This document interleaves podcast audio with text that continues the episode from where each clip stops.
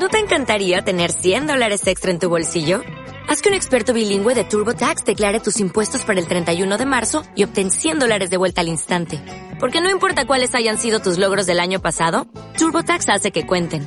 Obtén 100 dólares de vuelta y tus impuestos con 100% de precisión. Solo con Intuit TurboTax. Debes declarar para el 31 de marzo. Crédito solo aplicable al costo de la presentación federal con TurboTax Full Service. Oferta sujeta a cambios o cancelación en cualquier momento. Buenas, bienvenidos, bienvenidas al podcast de Efecto Dorsal, otro viernes más, el día preferido de la semana. Antes era el lunes, ahora desde que saco el podcast los viernes eh, me gusta más el viernes, mira tú. Eh, hoy eh, di a elegir el otro día en Instagram si queríais eh, que tratásemos un tema sobre entrenamiento o que sacara una entrevista bueno, a un personaje del triatlón a un bueno, personaje, joder, a un deportista, un triatleta, ¿vale? Y la votación salió que, bueno, que preferíais temas de entrenamiento y demás, eh, por suerte, porque la entrevista al final la hemos tenido que posponer y no la hemos podido grabar, así que me habéis salvado el culo sin saberlo. Eh, dicho esto, hoy vamos a hablar de las métricas de Training Peaks y, bueno, eh, otro tipo de plataformas, pero bueno, las métricas que a todos nos están volviendo locos ya, de que si el ATL, que si el CTL, que si los TSS es para arriba y para abajo. Me voy a centrar sobre todo en Training Peaks, eh, nombrarle algunas pues de que salen por ahí en Golden Cheetah, en otro tipo de plataformas que para el caso son eh, primas hermanas, ¿vale? Pero la, la referencia principal va a ser Training Peaks, ya que bueno, pues la mayoría de nosotros yo creo que, que es la plataforma de entrenamiento que más usamos y muchas de ellas las podemos encontrar en otros sitios como pues por ejemplo Strava o, otro tipo de plataformas del estilo, ¿vale? Dicho esto, sintonía al programa y empezamos.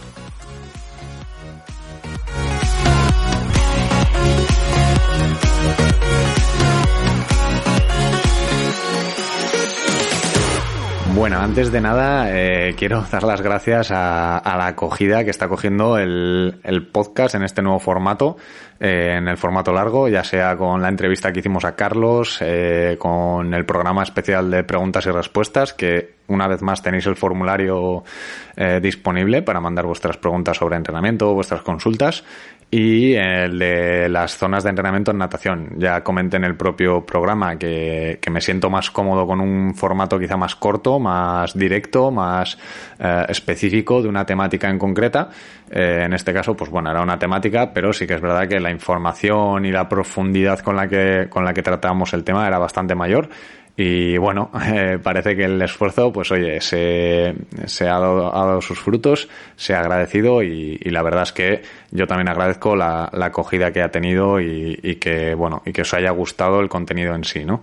Eh, dicho esto, eh, recuerdo y mendigo likes, eh, valoraciones y lo que sea, que si me estás escuchando desde, desde Spotify, eh, desde el propio, desde la propia página de, del podcast en sí, justo debajo del nombre hay un, hay una valoración, hay un, un, número entre paréntesis, que es la gente que, que, ha votado el podcast, y un número, pues un 4 con algo, un número X, que, que, es la valoración del podcast. Te agradecería que si no te has pasado por ahí todavía eh, le dediques 20 segundos menos a, a, darle, pues eso, una, una a cinco estrellas, eh, tu opinión, tu valoración sobre el podcast, sobre el contenido, sobre el formato y, y, bueno, una valoración general que, pues bueno, según sea buena o mala, nos puede ayudar a, a, a posicionar el podcast eh, teniendo en cuenta que cada día hay más podcasts, hay nuevos eh, programas y que la verdad es que, pues bueno, eh, los que llevamos aquí desde hace tiempo, pues eh, es una manera de, valorarlo y de dar las gracias, ¿no? Dicho esto, vamos a meternos a fondo con la temática de las métricas, en este caso de Training Peaks, ¿vale? Eh, quiero hacer como por partes, ¿vale? Eh, vamos a hacer una primera parte que va a ser desde lo más específico, por así decirlo, a lo más general, ¿vale? O sea, vamos a empezar analizando lo que sería un, un entrenamiento, una sesión de entrenamiento propiamente dicha, y de ahí nos vamos a ir eh, propia, o sea, progresivamente hacia el análisis de una temporada de un estado de forma más general de un, de un sujeto en concreto, ¿vale? Dicho esto, eh, voy a meter un poquito de bossa nova de la canción de After You, My Friend de Lagwagon, que meten ahí de repente en una canción y que voy a hacer lo mismo.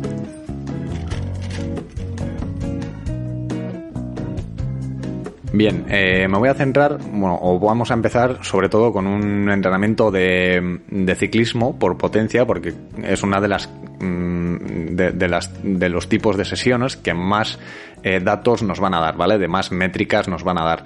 Eh, en la mayoría de entrenos vamos a tener las mismas métricas o los mismos datos eh, algunos de ellos, ¿vale? En, los de ciclismo, sobre todo si es un entreno por potencia, vamos a tener datos de más, ¿vale? Que son los que vamos a analizar.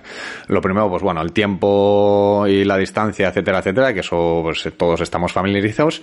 Y luego, pues tenemos la, la, primera métrica, por así decirlo, sería la de trabajo, ¿vale? Work, que serían los kilojulios que hemos empleado, pues para completar ese entrenamiento, ¿no? Un entrenamiento de una hora diez de ciclismo, por ejemplo, que tengo aquí delante, 793 kilojulios, ¿vale? Esto es el, trabajo, la unidad de trabajo que nos ha costado pues eh, realizar ese entrenamiento en concreto, ¿vale? De aquí va a depender eh, todo el resto prácticamente de métricas que saquemos, ¿vale? Porque al final cuando, cuando hablamos de potencia, hablamos del trabajo, precisamente de los kilojulios por el tiempo que estamos eh, realizando ese trabajo, etcétera, etcétera, ¿vale? Entonces, bueno, pues tendríamos los kilojulios que nos van a dar una potencia X, ¿vale? Tenemos una potencia media y tenemos la, perdón, la potencia normalizada, ¿vale? NP, Normalized Power, que pues en este caso el entreno que tengo delante son justo 199 vatios. Si lo llegas a ver, aprieto un poco. Eh, es el entreno que he hecho esta tarde, lo tengo delante y bueno, me, sirve bastante de guía. Eh, ¿Qué más eh, datos vamos a tener? Sobre todo si entrenamos por potencia, ¿vale? Aquí tenemos la primera diferencia con otro tipo de entrenamientos como puede ser carrera a pie y sería el Power Heart Rate, ¿vale? El, potencia frente a la frecuencia cardíaca, ¿vale? En el caso de la carrera a pie, veréis que pone PA dos puntos, heart rate, HR, ¿vale? Eh, que sería lo mismo, pero del ritmo, ¿vale? Pace, eh, heart rate, eh, versus heart rate, o como lo queráis decir, ¿vale? Entonces lo que hace es enfrentar, enfrentar estas dos métricas, ¿vale? La potencia y la frecuencia cardíaca y nos da un valor en porcentaje, ¿vale? Simplemente es un, un ratio entre estas dos métricas y ver cómo de dispares, ¿vale? Van a ser una frente a la otra, ¿vale? O cuánto porcentaje va a ser la potencia versus la, frecuencia cardíaca o el ritmo versus la frecuencia cardíaca, ¿vale? Luego tendríamos pues los datos de elevación, de, o sea, de ganancia, de, de metros acumulados, de desnivel acumulado. Y aquí ya empezamos a meternos un poco en harina, ¿vale?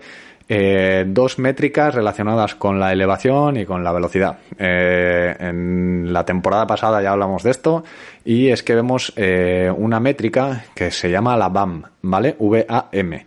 Y no es la BAM de velocidad aeróbica máxima, ¿vale? Esto ya lo hablamos en su momento. Sería la velocidad ascensional media, ¿vale?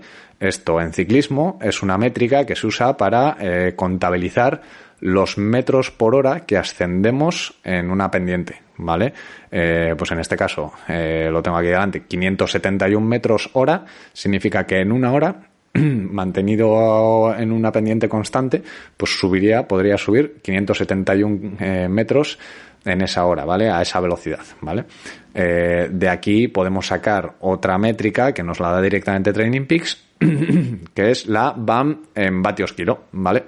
Que simplemente, pues, joder, es simplemente una relación entre los vatios kilo y la BAM, ¿vale? La velocidad ascensional media. ¿Qué, ¿Qué, más, ¿Qué más datos nos da Training Peaks? En este caso, de datos generales de, del entrenamiento, pues bueno, nos da una pendiente media de lo que es todo el entrenamiento, ¿vale? En este caso es un 1,5%. La verdad es que estos son datos poco relevantes. Podría ser relevante eh, o es un valor mm, curioso el de la BAM si no tenemos potenciómetro, ¿vale? Ya, ya lo he comentado, que hay incluso eh, zonas de entrenamiento o formas de trabajar respecto a la BAM. Eh, por ejemplo, en agosto, cuando yo estuve con, con Pablo por ahí en el Tourmalet y en Pirineo subiendo los puertos míticos, como en la Gravel no llevo potenciómetro, sobre todo me centraba mucho en la BAM. ¿Vale? Frecuencia cardíaca y BAM. Entonces, eh, a la hora de subir, pues por ejemplo, Col de Aspin, que es un puerto bastante regular, que es bastante largo, pues bueno, lo que hacíamos era, venga, nos vamos a centrar, o Luz Ardiden, por ejemplo, que era más largo, eh, nos vamos a centrar en subir a mm, 650 metros por hora, ¿vale? Entonces tú te marcas ese, ese ritmo, por así decirlo, y independientemente de si la pendiente sube más o menos, vas a, vas a mantener o intentar mantener esa velocidad ascensional media, ¿vale?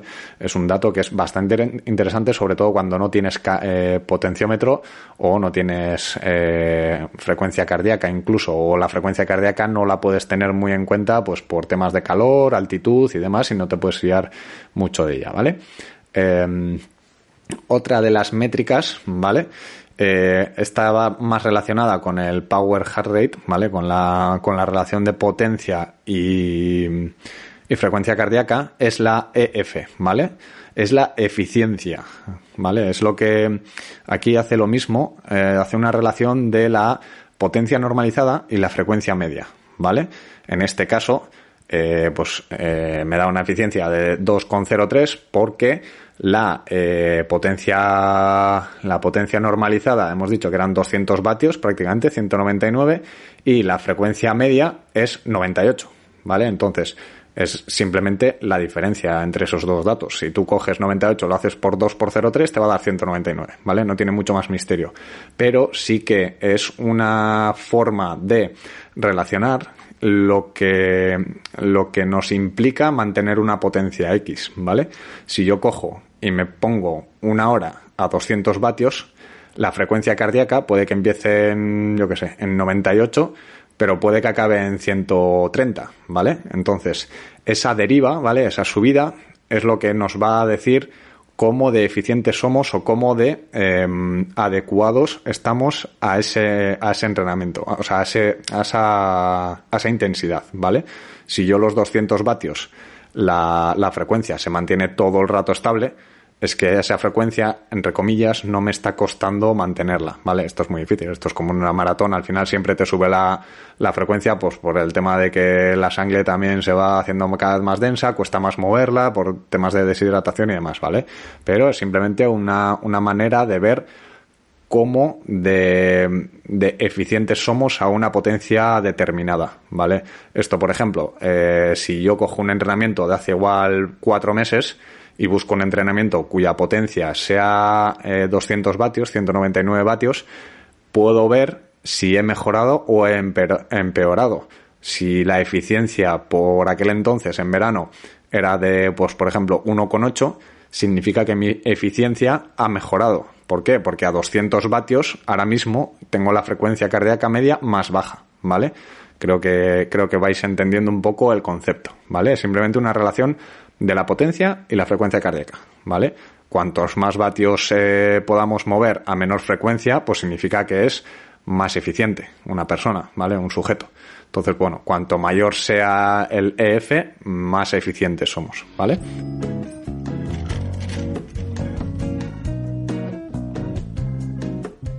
Bien, he querido, hacer esta pausa porque ya nos vamos a ir metiendo un poquito en harina, ¿vale? Eh, ¿Cuál va a ser el siguiente o los dos siguientes datos que vamos a analizar, ¿vale? Aquí ya nos estamos metiendo, como digo, un poco más en lo que nos va a, a dar los datos a largo plazo, ¿vale? Por así decirlo. Eh, bueno, como último sería la, el índice de variabilidad, ¿vale? VI, eh, Variability Index, que sería, pues eso, eh, cómo de regular ha sido un esfuerzo, ¿vale? Respecto a la, a la potencia normalizada o a la potencia media, ¿vale? Cuantos más picos haya, mayor va a ser el índice de variabilidad. En un medio Ironman, en un Ironman, lo que nos interesa sobre todo es bajarlo, ¿vale? Tenerlo lo más bajito posible, 1,03, 1,02, 1,04, ¿vale? A partir de 1,05, pues ya es que hay cierto desnivel de potencia, ¿vale? Hay picos, por así decirlo. Cuanto más regular seamos, más fácil va a ser, eh, menos va a ser la fatiga al final de, del entrenamiento, de la carrera o de lo que sea, ¿vale? Dicho esto, el siguiente valor es uno de los de los que van a marcar eh, el resto del camino y es el IF, ¿vale? ¿Qué significa el IF o qué, qué nos va a decir el IF? El IF es el factor de intensidad, ¿vale? El intensity factor, ¿vale? Del inglés FI. Eh, es simplemente, o bueno, es un, un producto de la, de la potencia normalizada respecto a nuestro FTP, ¿vale? Eh, si tenemos todo bien configurado, este valor mm, puede ser bastante realista, ¿vale?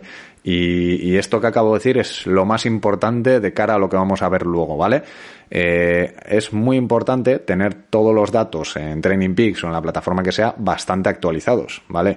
De nada me sirve eh, actualizar el, el FTP cada seis meses si voy a tener en cuenta las métricas que me da Training Peaks. ¿Por qué? Porque seguramente sean, estén falseadas. Lo que tenemos que tener es muy bien actualizado constantemente, entre comillas, el FTP, ¿vale? Porque o el umbral de carrera a pie o el umbral de la velocidad crítica que vimos en el último episodio, ¿vale? Todo, eh, todo Training Peaks o todas las métricas de Training Peaks se basan en eh, umbral, ¿vale? Entre comillas, umbral, ¿vale? Es eh, bien el, el, ritmo umbral en carrera a pie, el ritmo umbral o la velocidad crítica en natación y el FTP en potencia, ¿vale? De ciclismo o de carrera. es muy importante repito, tener estos datos bien actualizados.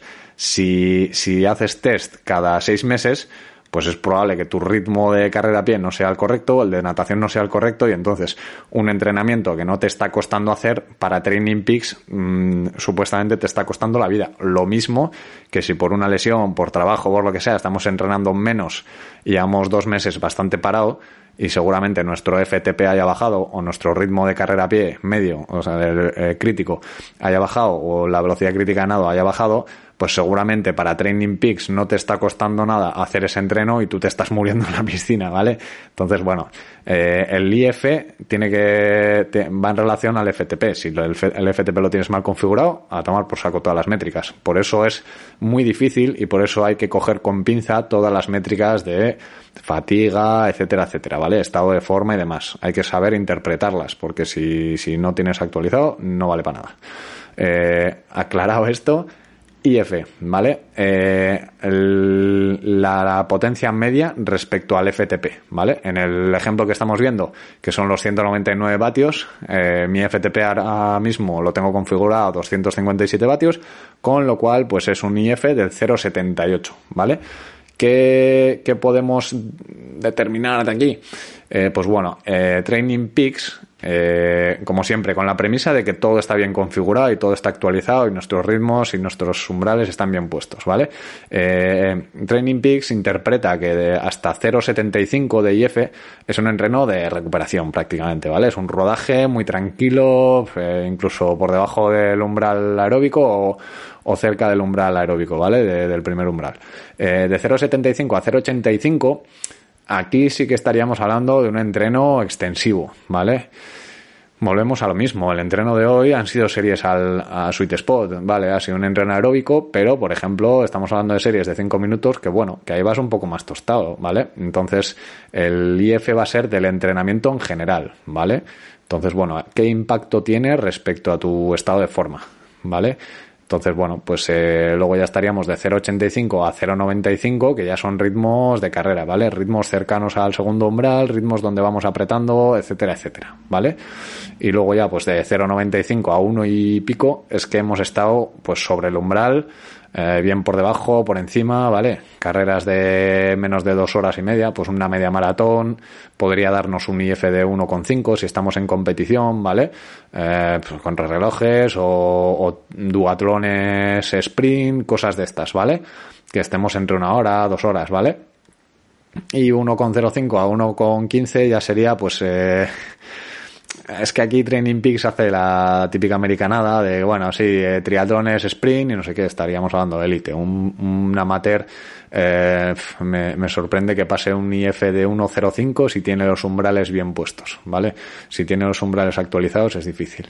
Si yo, la, la opinión personal y la experiencia me dice que si los IFs dan por encima de 1.10 o una cosa así, ya estamos, eh, ya tendríamos que revisar un poquito los, los umbrales, ¿vale? Eh, igual si es una carrera y es muy explosiva, no, ¿vale? Si es un 10K, pues obviamente te vas a ir por encima de uno, igual incluso por encima de 1.10. Pero sí que es verdad que, bueno, que si en varios entrenos, sobre todo de natación, de carrera, que canta más, pues seguramente haya que dar una vueltita al, al, al FTP o al umbral porque no, no está bien configurado, seguramente, ¿vale? Eh, de aquí, pues se entienden muchos de los de las estrategias de carrera, ¿vale?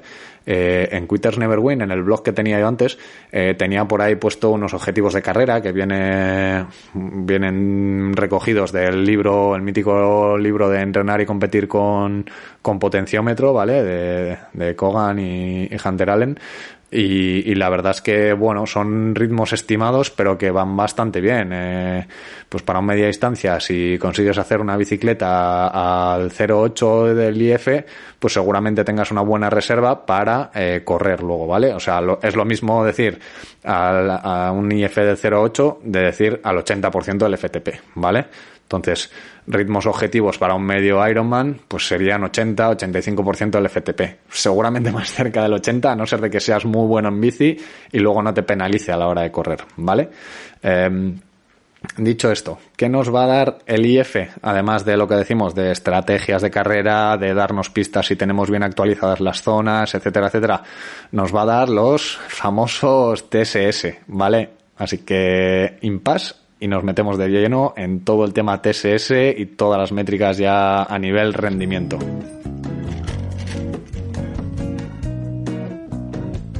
Bien, el famoso TSS, ¿vale? Los TSS es famoso de no, no sé cuántos TSS a la semana y demás. ¿Qué son los TSS? Pues bueno, es una, es una métrica eh, pues propia de la gente de, Training Peaks, Joel Friel y compañía, que viene a, a suponer pues simplemente un, una manera de cuantificar la carga de entrenamiento, ¿vale? Eso es Training Stress Score, TSS, y es, pues eso, el, porcentaje o la puntuación de estrés del entrenamiento, ¿vale?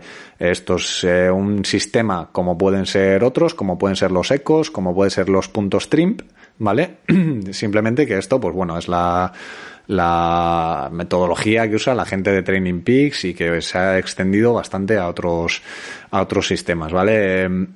ya vamos a ver que tiene también ciertas carencias, ¿vale? Tiene sus fallos y tiene sus historias, aparte de que hay que tener los umbrales bien, bien actualizados, como decíamos. Eh, vale, los TSS vienen sobre todo dados del IF, ¿vale?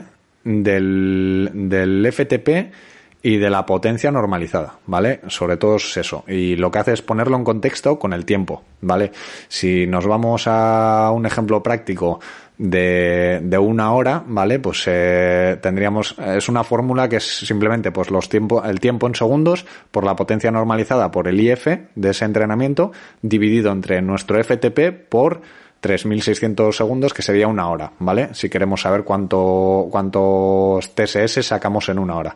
Si, por ejemplo, hacemos una hora al FTP, que serían 300 vatios, imaginar, pues sería eso, lo que hemos dicho, 300 por...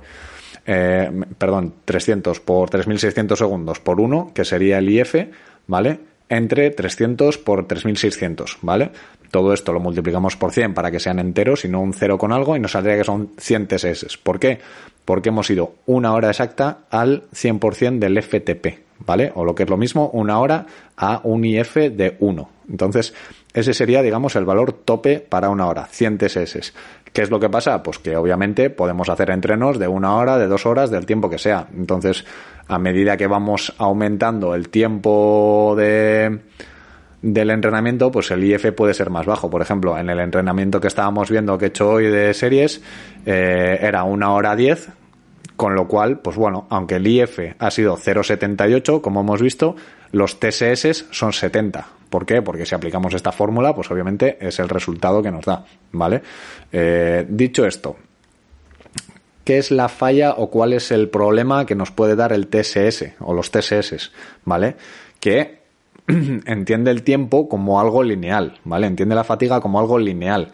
¿Qué es lo que pasa? Pues que yo, por ejemplo, tengo entrenos de, de Carlos Mazón, que, que, le que, entrevistamos hace poco, de 400 mm, kilómetros y que dan unos IF, o sea, unos TSS loquísimos. tengo entrenamientos de Carlos de 1500 TSS. Entonces, eso es una locura, ¿vale? ¿Qué es lo malo? Pues que entiende que la, que la fatiga, la primera hora o la décima es la misma. Eh, no sé si me explico. Entonces, bueno, simplemente divide la potencia normalizada por el IF entre todo el tiempo eh, respecto al FTP y eso no es del todo real, ¿vale? No es lo mismo hacer la primera hora al 0,80 de IF que la décima hora a 0,80, ¿vale? Entonces, bueno, entonces es la crítica que se le suele hacer a los TSS, ¿vale? Y, sí que es verdad que, bueno, que no es realista. ¿Qué es lo que pasa? Que, pues bueno, son casos puntuales. Eh, la mayoría de gente que entrena para un medio Ironman o tal, pues las tiradas largas de bici suelen ser de tres horas, que esa diferencia o esa ese pequeño, ese pequeño fallo, ese pequeño error de, cálculo, por así decirlo, o esa falla que puede tener el sistema, pues igual no va a ningún lado y nos sirve para tener por lo menos una referencia de cómo, de cómo contabilizar la carga de entrenamiento, ¿vale? Por último, antes de meternos en, en harina de cómo nos afectan los TSS a la hora de estructurar una semana o un mes de entrenamiento, un, mesociclo de entrenamiento, ¿vale? O incluso la temporada completa, eh, vamos a ver que podemos encontrar diferentes tipos de, de, TSS, ¿vale? Que al final viene basado en lo mismo. Simplemente que tenemos el TSS puramente dicho, que es el que viene relacionado con la potencia normalizada, como hemos visto en la fórmula, y luego tendríamos eh, tres tipos de TSS que, como decía, pues bueno, son aplicados a diferentes deportes, ¿vale? Tenemos el RTSS, que viene de Running TSS, el HRTSS, que viene de, de la frecuencia cardíaca, ¿vale? Eh, los TSS respecto a la frecuencia cardíaca, y el STSS, que es del Swim TSS. ¿Qué diferencia hay entre ellos? Pues simplemente que es eh, a qué se está refiriendo, ¿vale? En el RTSS, en el de carrera a pie, pues está refiriéndose que no es, la referencia no es la potencia, o sea, el FTP, sino que es el, el ritmo umbral, ¿vale? El ritmo umbral que tengamos configurado en, en Training Peaks, por ejemplo, pues 420, ¿vale? Eh, lo mismo con la, con el HRTSS, con la frecuencia cardíaca. Si tenemos un ritmo de frecuencia cardíaca de 160 pulsaciones, lo va a tener como referencia a la hora de calcular los TSS, ¿vale? Y lo mismo con la natación. Con el swim TSS, si tenemos un ritmo umbral de 1.36, eh, pues en función de ese umbral va a decir cuánto, cuánto, cuánto por debajo o cuánto por encima hemos estado nadando y va y va a calcular los, los TSS de ese entrenamiento, ¿vale? De aquí que, repito, hay que tener muy bien actualizadas todas las métricas, todos los umbrales y todo el tema, ¿vale? ¿Qué es lo bueno o qué podemos eh, eh, hacer en Training Peaks o trucar, entre comillas, en Training Peaks o ajustar, por así decirlo? Eh, que, por ejemplo, si un entrenamiento de carrera Esto es importante porque muchas veces se, van las métricas locas con este tema. Un entrenamiento de carrera lo hacemos de monte, en trail, y tenemos un umbral de carrera de 4.20, como decía, pues eh, obviamente en monte no vas a correr a 4.20, rara vez, en bajadas y poco más. Entonces, si, si tú a la hora de entrenar has llevado el pulsómetro, Training Peaks a posteriori, cuando estés analizando el entrenamiento, en, la, en el cuadradito, en la métrica, en el cajón de los TSS, te va a dejar seleccionar si quieres que tenga en cuenta el RTSS o el HRTSS, ¿vale? Con lo cual podemos ajustar y podemos afinar mucho más cuántos TSS hemos acumulado en ese entrenamiento. Porque, por ejemplo, si yo me voy a correr al monte con un umbral de 420 y me sale un entrenamiento que he ido de ritmo medio a 7, que es lo normal en, en trail, pues obviamente me voy a tener que centrar en la frecuencia cardíaca para saber cuánto me ha costado hacer ese entrenamiento. Porque aunque yo haya subido a 7, puedo haber estado muy cerca del umbral, aunque en el umbral de carrera esté muy por debajo. No sé si me explico, ¿vale? Entonces, podemos seleccionar esa referencia a la que hacen referencia a los TSS, ¿vale? Ese umbral al que hacen referencia los TSS de un entrenamiento, ¿vale? Aclarado esto. Y es importante porque esto nos va a dejar eh, ajustar todos los entrenamientos sea cual sea, no hace falta un potenciómetro, ¿vale? Y no hace falta que sea de carrera. Dicho esto, nos centramos en cómo el TSS influye en el resto de métricas a largo plazo, ¿vale? En cuanto a una temporada, a un mesociclo, a un macrociclo, ¿vale?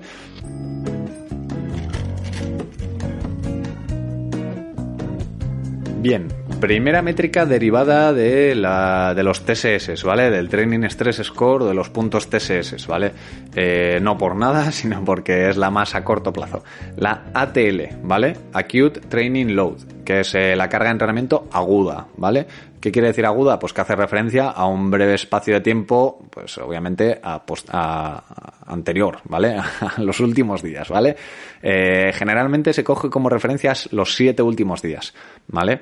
Entonces, ¿qué hace Training Peaks o qué, de dónde sale este valor?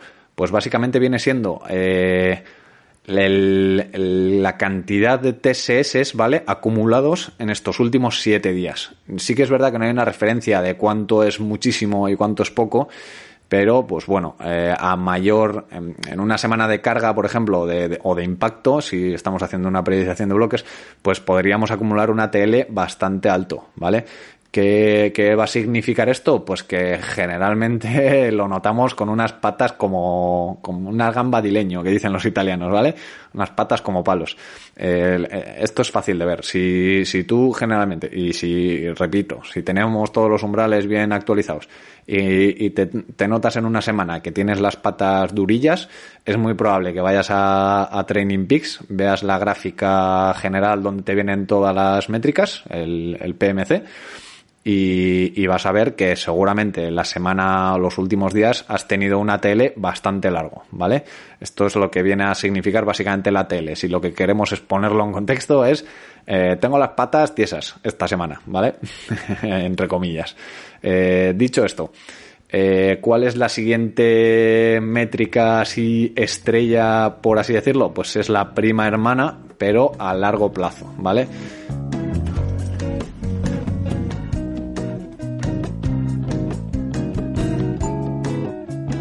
Bien, el famoso CTL, ¿vale? Eh, esto, si alguna vez has tenido alguna conversación friki de Training Peaks con otras personas, es lo que en su día parecía ser el, FTP, ¿no? Que parecía como el que más FTP tenga, es el mejor de la, de, la grupeta.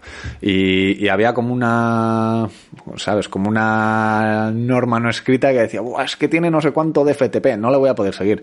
Hoy por hoy ya se ha visto que el FTP es una métrica importante y que obviamente a mayor FTP, mayor rendimiento en vatios kilo y, está bien, pero hay muchos factores que influyen más allá de todo eso, ¿vale? Que depende de nuestro objetivo y depende de lo que estemos buscando, nos puede interesar, por ejemplo, eh, quien tenga un primer umbral mucho más adelante, ¿vale? Como ya hemos hablado en otros, en otros programas. Eh, pues hoy por hoy parece que el CTL es prácticamente lo mismo. Parece que tener un CTL altísimo es, eh, es correlativo con tener un estado de forma del copón, ¿vale? Y en teoría, el CTL viene a decir eso, ¿vale? Viene a, significar el estado de forma en el que nos encontramos, ¿vale? A mayor CTL, mejor rendimiento se supone que vamos a tener, siempre y cuando tengamos todo bien configurado, ¿vale? Eh, ¿Qué es lo que, bueno, o qué, podemos, hay una tabla por ahí de Training Peaks que, que viene a decir cuánto más o menos o en cuánto puede rondar nuestro CTL, pues en función de si somos ciclistas, triatletas o corredores, ¿vale? Pues por ejemplo, para un triatleta que mete 8 horas a la semana, eh, pues el CTL seguramente ronde el 60, 64, 60 y pico por ciento, ¿vale? O sea, 60 y pico puntos de CTL. Eh, si eres un corredor, pues lo mismo, si, si corres 6 horas a la semana, seguro pues andarás por los 50 de CTL, ¿vale? Entonces, bueno, hay unas tablas por ahí que simplemente, pues eh, si has ido haciendo bien los deberes, debería ser muy parecida a la que tengas en Training Peaks, ¿vale? Si tienes bien actualizadas las zonas y demás. Eh, dicho esto, eh, el CTL nos va a decir un poquito, eh, pues eso, el estado de forma en el que estamos, ¿vale? ¿Qué es lo que pasa? Que aquí Training Peaks lo vuelve a llevar como, como a un estado de casi bíblico, de que el CTL pues es la madre del cordero y que hay que seguirlo a rajatabla y que hay que, y que el CTL va a misa, ¿vale? Entonces, eh, sí que es verdad que bueno, que el CTL es una buena referencia en general, pero es muy difícil eh, compaginar o o seguir las, las directrices de Training Peaks a la hora de preparar una prueba, ¿no? Por ejemplo, eh, y lo digo con la gráfica aquí delante de, Training Peaks, se supone que un, una persona que quiera hacer un medio Ironman, ¿vale? Debería tener un CTL de 80 a 115. Eh, yo mis mejores, mis mejores rendimientos en medio Ironman lo he tenido con un CTL de 70, 70 y poco, ¿vale? Entonces, bueno, ¿qué pasa? Que, que mucha gente se obsesiona por llegar a un CTL objetivo X para una prueba y pues pueden llegar los sustos. ¿Qué es lo que pasa? Pues que Training Peaks da por hecho que si estás entrenando un medio Ironman, estás entrenando unas 13, 13, 15 horas hasta 18 horas a la semana, ¿vale? De los triatletas populares que, o, amateurs que, que, llevo yo en Training Peaks durante 5 años que llevo entrenando con Training Peaks, pues la verdad es que esto no se cumple casi nunca, pues por lo de siempre, porque tenemos familia, porque tenemos trabajo, porque tenemos otras obligaciones que rara vez, a no ser de que seas profesional, te vas a las 18 horas para entrenar un medio Ironman, ¿vale? Entonces, pues bueno, eh, las gráficas de Training Peaks y los objetivos, entre comillas, que marca Training Peaks, pues son un poquito surrealistas, son un poquito pues en el mundo ideal de la gominola. Eh, la experiencia personal es que no te obsesiones mucho con el CTL, ¿vale? No intentes buscar un CTL de 100 para hacer un medio Ironman, sobre todo si, si no llevas entrenando mucho tiempo, pues porque al final seguramente te estés planteando un objetivo difícil de cumplir, ¿vale? Entonces, bueno, sí que es verdad que el CTL, eh, o que respecto al CTL, eh, dan un, un dato que, que, Training Peaks lo llama el ramp rate, ¿vale? Es la, es el, el ratio de, de, subida de rampa, ¿vale? Si tú tienes, por ejemplo, un, un CTL de 60, ¿no? Y la semana siguiente, pues tienes un CTL de 67, pues tendrías una, un ramp rate de, de 7, ¿vale?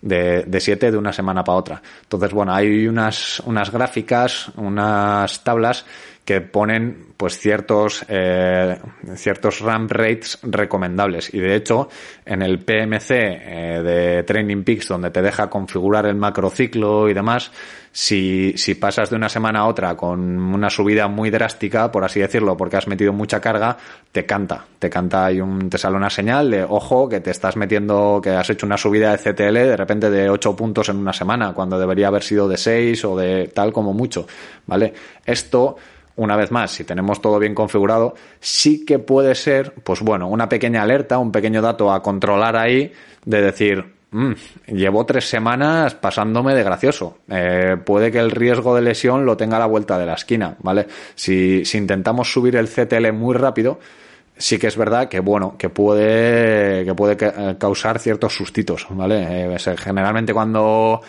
cuando la gente me escribe y oye, que es que mm, tengo ahí la cintilla y tal, pueden ser por muchos factores, ¿vale? Pero uno de ellos podría ser que llevamos dos, tres semanas forzando mucho el, el CTL. ¿Por qué? Pues por, por diversos motivos, ¿no? Pues puede ser que, que una persona eh, aproveche y tenga dos semanas de vacaciones y diga, me voy a ir a Tenerife a hacer un training camp y que le suba al CTL, entonces pues hay training peaks, ya saltan las alarmas y dice, epa, que está subiendo muy rápido. Entonces, bueno, pues si es una semana, si son dos semanas, pues generalmente no pasa nada, porque además, lo que decimos, siempre hay un cierto margen de error y siempre hay cierta manga ancha, ¿no? Pero hay que intentar que el, que el CTL sea, que suba progresivamente y generalmente no siempre es una cuesta arriba porque al final cuando metes una semana de descanso ese CTL vuelve a bajar, ¿vale? Y, ese estado de forma baja un poquito cuando metemos una semana de descanso, lo mismo que cuando metemos una semana de tapering de cara o 10 días de tapering o una puesta a punto para una prueba, esos últimos días tiende a bajar el CTL, con lo cual el objetivo debería ser un poquito más alto. Pero como digo, es un dato que, que bueno, que está ahí y hay que coger con pinzas y que no hay que llevarlo a misa, ¿vale? Sí que, sí que es verdad que, bueno, nos puede dar una idea de si estamos eh, subiendo muy rápido o muy bajo, pero siempre dentro de un contexto. Por ejemplo, cuando yo me he ido por ahí a andar en bici, que me, que me voy a hacer 200 kilómetros al día, pues obviamente el CTL se vuelve loco. Eh, el ATL, el de la fatiga aguda que hemos visto antes, eh, sube un pico altísimo y el CTL me sale que de una semana para otra me dice, ojo, que te estás pasando, ¿vale? Entonces, bueno, ah, hay que tenerlo en contexto y entender qué son las métricas y por qué suben y cómo subirlas, ¿vale? Sí que es verdad que aquí Training Peaks también da una serie de de consejos para subir el CTL de una manera, de una manera, mm, entre comillas, segura y constante, pero volvemos a la utopía de, los americanos de Training Peaks, ¿vale? Sí que dice que, bueno, que metas X TSS o X eh, IF o cómo un IF determinado no puede alterar eh, la, el ATL y el CTL si lo mantienes, ¿no? Si, si tú vas haciendo una carga de entrenamiento semanal X, pues vais a ir mejorando tanto, pero al final es utópico y es muy difícil llevar a, a cabo. Si, bueno, si, si alguno quiere leerlo, pues eh, lo comentaremos por el grupo de Telegram seguramente, así te, te dejo para que te unas también en los comentarios y, hablamos de este tema más tendido, pero ya digo que soy un poco, bueno, soy muy escéptico en cuanto a esto. Eh, vamos a ir con la última, con la última métrica, ¿vale? De Training Peaks a la hora de gestionar el rendimiento a largo plazo, ¿vale? O en una temporada. Esto es el famoso TSB.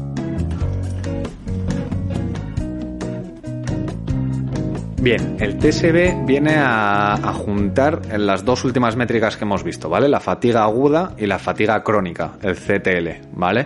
Eh, ¿Qué es lo que hace? Simplemente la resta del CTL menos el ATL, ¿vale?